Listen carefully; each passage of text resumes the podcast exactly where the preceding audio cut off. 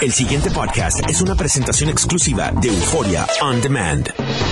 WKAQ 580, expertos en análisis y noticias, presenta a los licenciados Luis Pavón Roca, Carlos Díaz Olivo, en WKAQ Analiza. Muy buenos días, amigos de Escucha. Bienvenidos a WKAQ Analiza por WKAQ 580, transmitiendo hoy desde el MCS Plaza en Rey, donde ahorita estaremos hablando de las ofertas que tiene esta compañía de seguros de salud en el área de Medicare Advance. Y en el día de hoy, don Luis Pavón Roca anda en licencia por enfermedad y me acompaña el sacrosanto Guillermo San Antonio Hacha. Buenos días, Carlos. Buenos días a la radio audiencia. Luis eh, está ya, eh, le están taladrando ya una muela, así que esperemos que esté Pues, bien. bien, esperemos que esté bien aquí y que todo, le- todo vaya bien. Mira, Guillermo, habiendo discutido el tema mundial y más importante del día, el nacimiento del bebé de Meghan y del príncipe Harry, creo que es obligada entonces la segunda noticia en términos de importancia, que es la situación del Partido Popular. Y qué mejor que tenerte a ti, que tú desde pequeño recogías dinero en las luces en Plaza Las Américas, después fuiste funcionario allí de, de barrio, eh, trabajaste en los colegios, llegaste a ser comisionado electoral y has sido seriamente una persona muy preocupada por la situación del Partido Popular y has creído siempre en el Partido Popular como un instrumento importante de desarrollo económico social en Puerto Rico.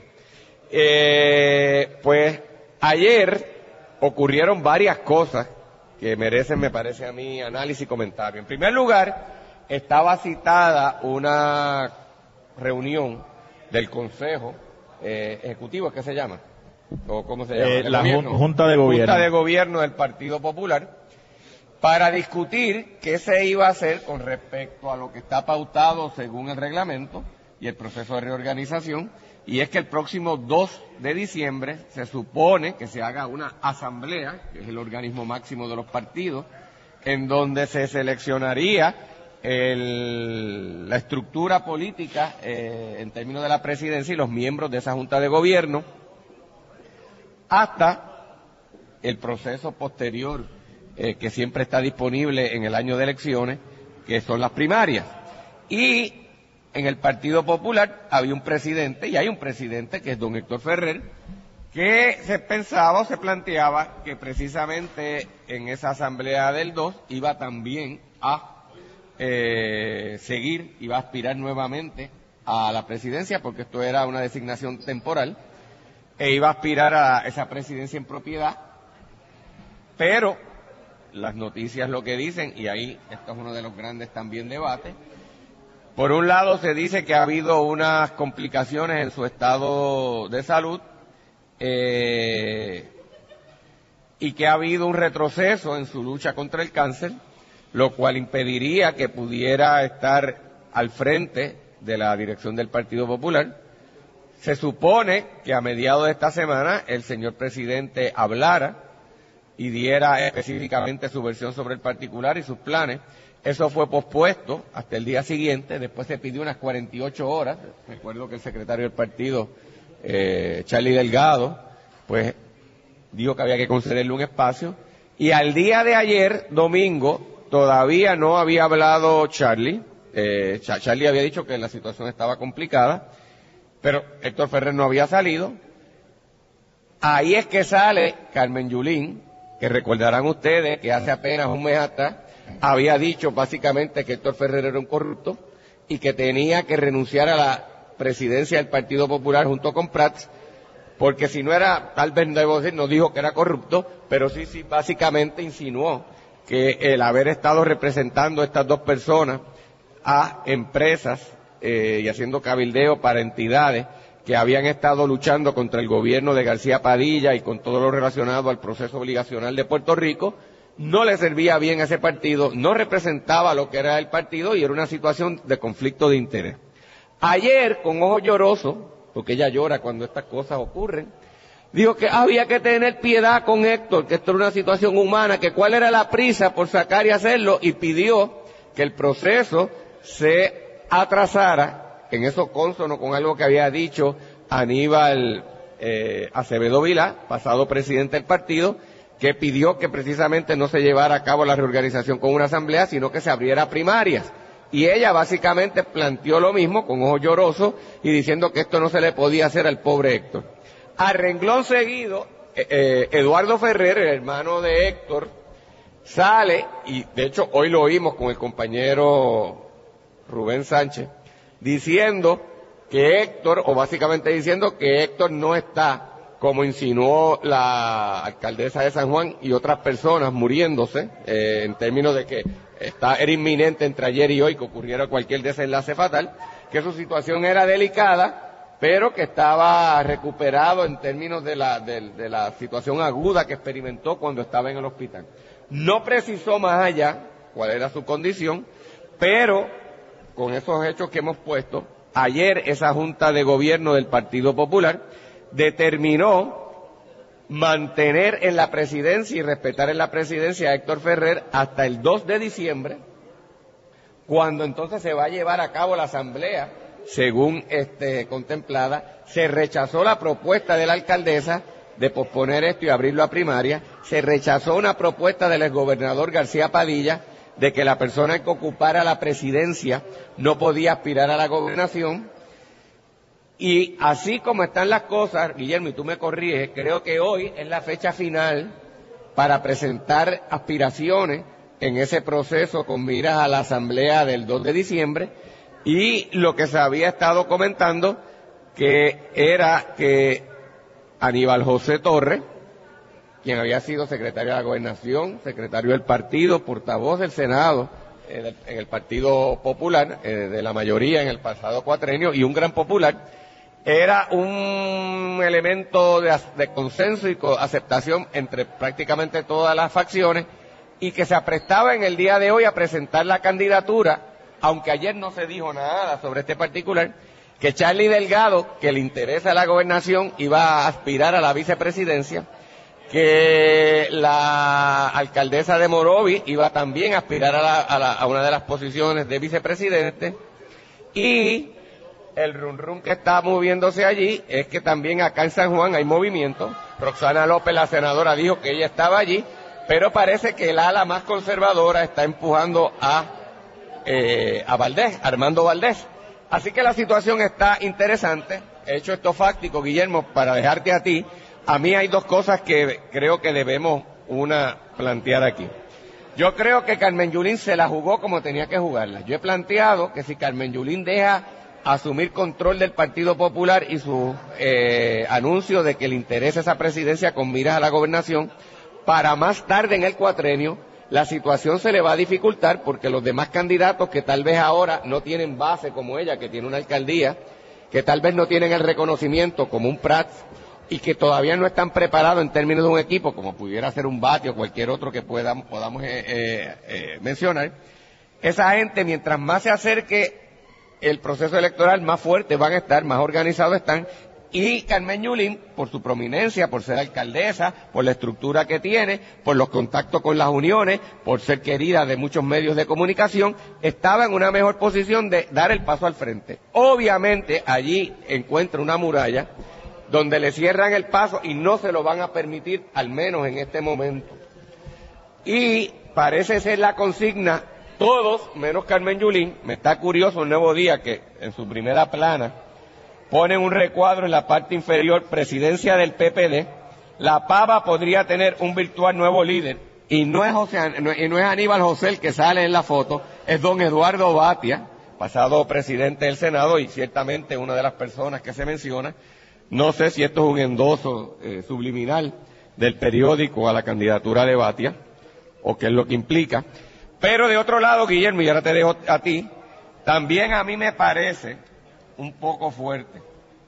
Si en efecto Héctor Ferrer está en una situación de salud, la cual sea, y a la cual verdad se respeta y se y, nos solidarizamos con él y con su familia, y porque ciertamente lo apreciamos.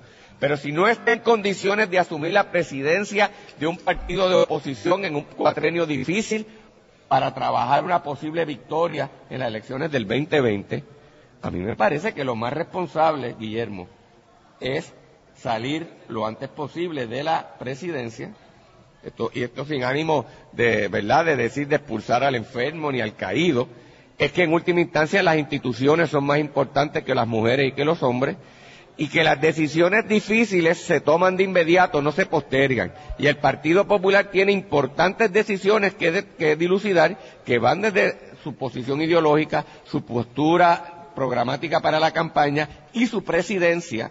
Y mientras más se posterguen estas cosas, por las razones que sea, lejos de solucionarlas, tú lo que creas es más problemas. Pero tú has estado allá adentro, viviste dentro del monstruo, le conoces las entrañas y quiero oír tu parecer. Bueno, yo creo, Carlos, que es, un tema que se ha complicado, ¿verdad? Por el tema humano y por el tema de, la sensibilidad que se exige al hablar de, pues de la salud del presidente del Partido Popular, que de por sí es un tema que tampoco se conoce.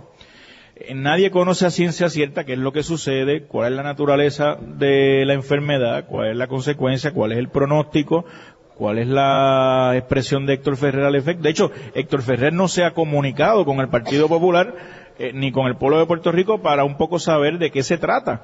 Y lo que hemos Aparentemente lo hace a través de Charlie Delgado, ¿no? Por eso, y lo que hemos tenido son eh, especulaciones o expresiones que hace el secretario del partido que dice que Héctor Ferrer le comunicó tal cosa o que él va a ir a reunirse con Héctor Ferrer, pero aún así el, secretario del partido ha reconocido en muchas ocasiones que, que la comunicación con Héctor Ferrer se ha suspendido por mucho tiempo, que no ha tenido esa comunicación. La presidenta interina del partido, Brenda López de Arrará, ha expresado que no tiene comunicación con Héctor Ferrer, que se ha puesto a disposición para poder dialogar con él, pero que no ha tenido oportunidad de comunicarse con él.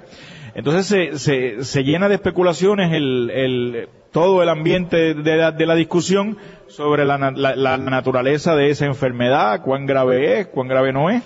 Y, y, se complica la cosa porque, mira, ayer el secretario general del partido expresa allí en el, en, al concluir la Junta de Gobierno por la noche, que aparentemente, en sus palabras, eh, dice, lo que está viviendo Héctor Ferrer hoy y su familia es sumamente difícil, porque aparentemente regresó la enfermedad.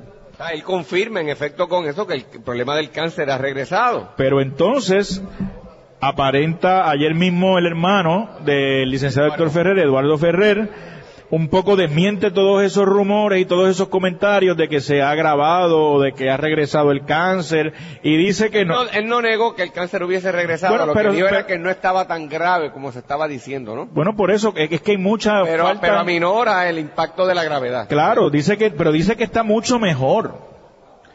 Entonces crea la expectativa de, en el sector, ah bueno, pues entonces hoy puede Héctor Ferrer radicar su candidatura, porque hoy tenemos hasta las 4 de la tarde, hoy es la fecha, hasta las 4 de la tarde para radicar las candidaturas en el Partido Popular. ¿Se puede pues, radicar electrónicamente? Yo creo que no, que hay que ir allí, hay que ir allí con los papeles. Pero tú puedes enviar a alguien. puede enviar a alguien, claro. Entonces cabe la posibilidad de que hoy a las 4 de la tarde Héctor Ferrer, a base de lo que dice su hermano, de que está mucho mejor, pues presente su, su candidatura y por eso... Significaría que una, una situación muy delicada para cualquiera y sobre todo para Aníbal José Torres, ¿no? Bueno, que Aníbal José Torres ha dicho que va a esperar al último momento por si esa... ¿A qué hora ¿A las 5? A las 4. O sea, que todo el mundo estará mirando. Estarán allí a las 3 y 50 de la tarde y si Héctor Ferrer no ha radicado, pues él radicará. Eh, pero claro, se crea, ante la ausencia de comunicación, yo creo que se crea un ambiente que no es saludable para ninguna institución. La incertidumbre en la que se ha eh, sumido el Partido Popular es contraproducente. No es bueno para ninguna institución que se precie de ser institución. Es decir, que no es one man show, un partido político. No puede ser eh, presa de esta incertidumbre de, de que no se puedan discutir asuntos relacionados con su presidencia de forma abierta, porque hay que guardar una sensibilidad particular por una condición médica que además no se conoce el detalle de lo que es y que hay información que es conflictiva una con la otra. Por un lado, de modo apesadumbrado, Charlie Delgado dice que tristemente la familia vive un mal momento porque ha regresado la enfermedad de Héctor. De otro lado, su hermano comparece a los medios de comunicación y dice que no, que su hermano está mucho mejor que no es Pero cierto que. ¿A qué tú entonces? Porque Eh, yo, entonces aquí yo uno- creo que ciertamente. Entonces uno dice, pa- pa- pa- pero uno dice, bueno, pues habrá personas aquí tratando de pescar en un mar revuelto, eso siempre lo hay. Y en cualquier institución, buscar la presidencia o buscar el liderato, yo creo que no es algo que debe verse con malos ojos. De eso se trata la democracia, de competir, de enfrentar ideas. Pero aquí lo que sucede es que no se sabe eh, la condición de salud del presidente y hay personas que no es privado, hay personas que públicamente han dicho nosotros no estamos de acuerdo con la manera como Héctor Ferrer ha presidido el partido, con su visión de cómo es el Partido Popular, lo que procede es que se le rete y que se vaya a un proceso. Ah, Héctor Ferrer no tiene la capacidad física ahora por un problema de salud de enfrentar ese proceso eh, natural en cualquier partido político. Pues entonces lo que se hace es que nadie lo reta, se le trata de eh, preservar esa posición de la presidencia, e incluso si él quiere radicar, nadie más radicaría, parece haber un consenso con eso, pero lo que pasa es que no se sabe, Carlos, yo no se yo sabe. creo aquí, Guillermo, que hay varios elementos y tú me, me corriges, me das tu impresión. Creo que hay un elemento natural humano. Creo que Héctor Ferrer, si en efecto ha regresado el cáncer, que es lo que parece todo indicar, cuando tú tienes cáncer, y, todo el mundo, cuando las personas que han enfrentado esta situación en sus familiares, sabe que hay una sombra de la posible muerte que rodea eso. Esto es innegable y me imagino que eso pesa sobre Héctor Ferrer y sobre su familia. Y es una situación muy compleja y muy delicada para cualquier ser humano y su familia manejar. Cuando eso ocurre, tú con toda la razón, porque es una de las maneras de luchar contra la enfermedad, es aferrarte a la vida y seguir positivo. Y no negarte y no dejar de hacer cosas que has estado haciendo que son tu vida.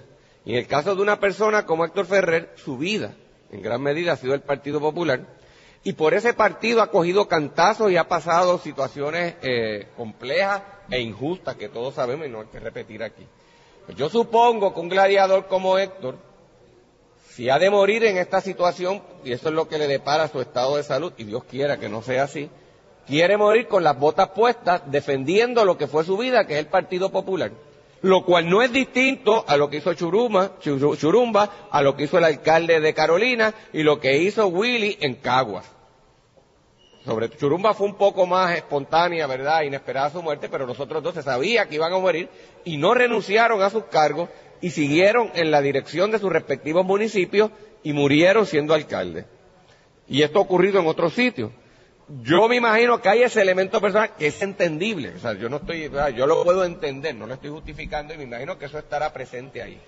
Hay otro elemento que está aquí presente y es que no sé si algunas personas esa situación la pueden utilizar también para bloquear algún tipo de aspiración o candidatura de algún otro sector y aprovechar esa, esa situación para un momento posterior estar más preparado y entrar y estar en, una mejor posición de asumir el control de ese partido. En otras palabras, esto puede ser también para ciertos sectores una estrategia política. Lo otro que ocurre, y creo que tú lo intimas, y yo también lo, lo mencioné, independientemente de los méritos y entendimientos que uno pueda tener de las dos posturas, la realidad es que la incertidumbre en cualquier institución y en un partido político, en un momento grave como el que se vive en la historia del país, no es bueno para nadie. Y podrá uno entender la situación de salud de Héctor Ferrer, podemos entender el aspecto personal, podemos entender las cartas que está jugando Carmen Yulín, podemos entender las que juega Prat y las que juega Bati y las que pues, estará guardado eh, David Bernier y las que Aníbal Acevedo Vilá, uno nunca sabe qué puede hacer.